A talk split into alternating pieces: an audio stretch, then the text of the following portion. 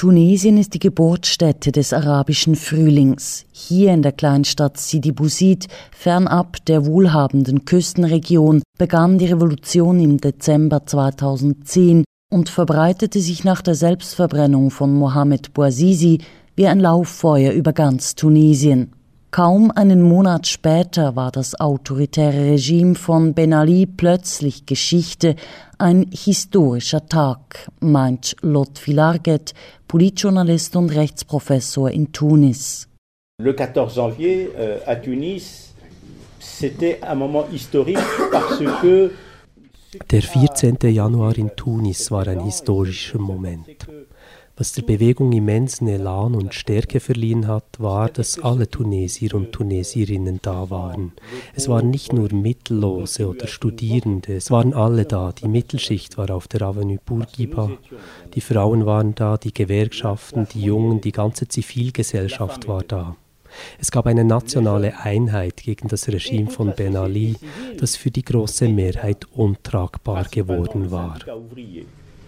Donc euh, il y avait euh, euh, une unanimité euh, nationale pour un peu renverser ce régime qui devenait, euh, je dirais, insupportable pour la grande majorité des Tunisiens.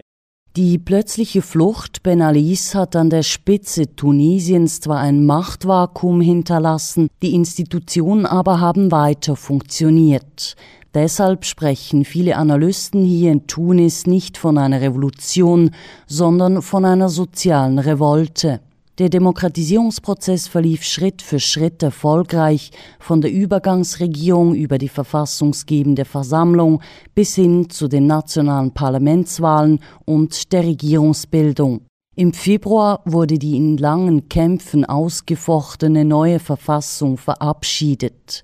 Eine Verfassung, die in der arabischen Welt einzigartig ist, aber auch sehr viel Interpretationsspielraum zulässt, meint Rechtsprofessor Lotfi Larget.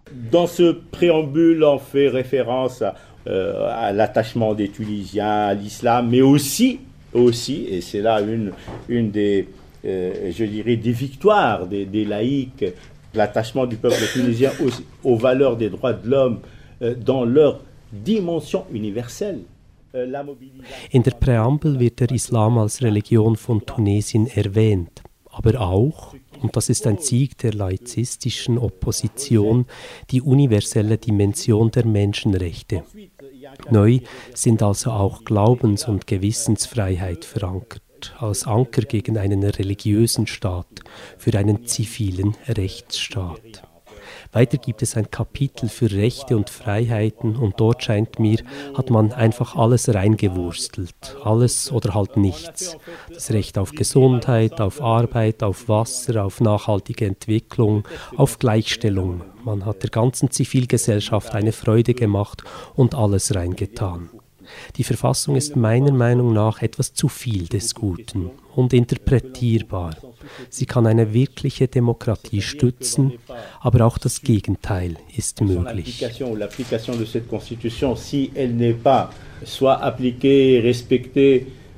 De manière à vouloir en faire un instrument réellement démocratique pour l'instauration de la démocratie, là on, on pourrait le faire.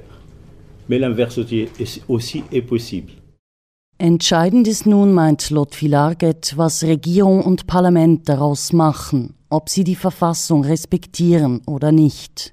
Derzeit regiert in Tunesien eine Koalition aus der säkularen Allianz Nida Tunis und der islamischen Ennahda, eine Allianz also aus religiösen, liberalen und neoliberalen Kräften.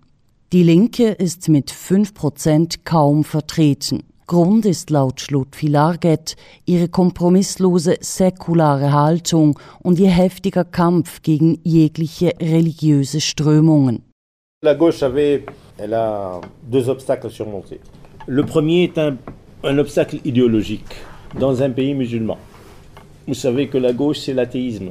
C'est des mécréants qui sont contre la religion, alors il ne faut pas voter pour eux. Die Linke muss zwei Hürden überwinden. Die erste ist ideologisch in einem islamischen Land. Sie wissen, die Linke ist gleich Atheismus. Es sind Ungläubige, die gegen die Religion sind. Also werden sie nicht gewählt. Das wurde während den Parlamentswahlen stets in den Moscheen verkündet, 2011 und 2014. Das ist ein riesiger Stolperstein, den die Linke bis heute nicht überwunden hat. Zweitens, die diversen Gruppierungen, die sich heute versuchen, als Linke wählen zu lassen, wissen nicht, wer ihre Zielgruppe ist. Die Jugendlichen, die Arbeitslosen, sie haben ein Diskursproblem. Drittens haben sie ein organisatorisches und strukturelles Problem. Sie sind schlecht organisiert und sie haben keine finanziellen Mittel. Die islamistischen Parteien werden von Saudi-Arabien und Katar finanziert.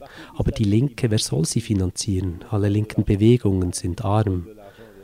Die Parteizentrale der islamischen Partei Ennahda sieht aus wie der Hauptsitz eines multinationalen Konzerns. Die Parteizentrale der Linken ist eine heruntergekommene Wohnung. C'est un siège du multinational. Allez voir, euh, le, il, il, est tout proche, euh, le siège de, du Front Populaire ici à Lafayette. C'est un petit appartement, il n'y a rien.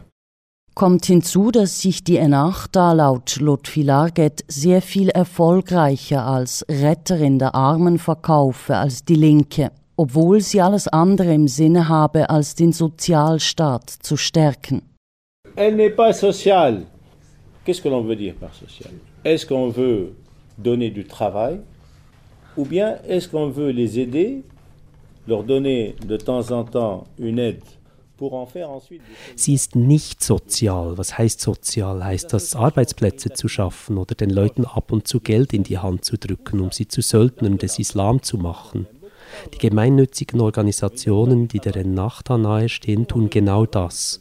Sie verteilen Geld, viel Geld, aber sie geben keine Arbeit. Ihre Vorstellungen der Wirtschaftspolitik sind ultraliberal. Wissen Sie, die Islamisten haben überhaupt keine linken Ideen.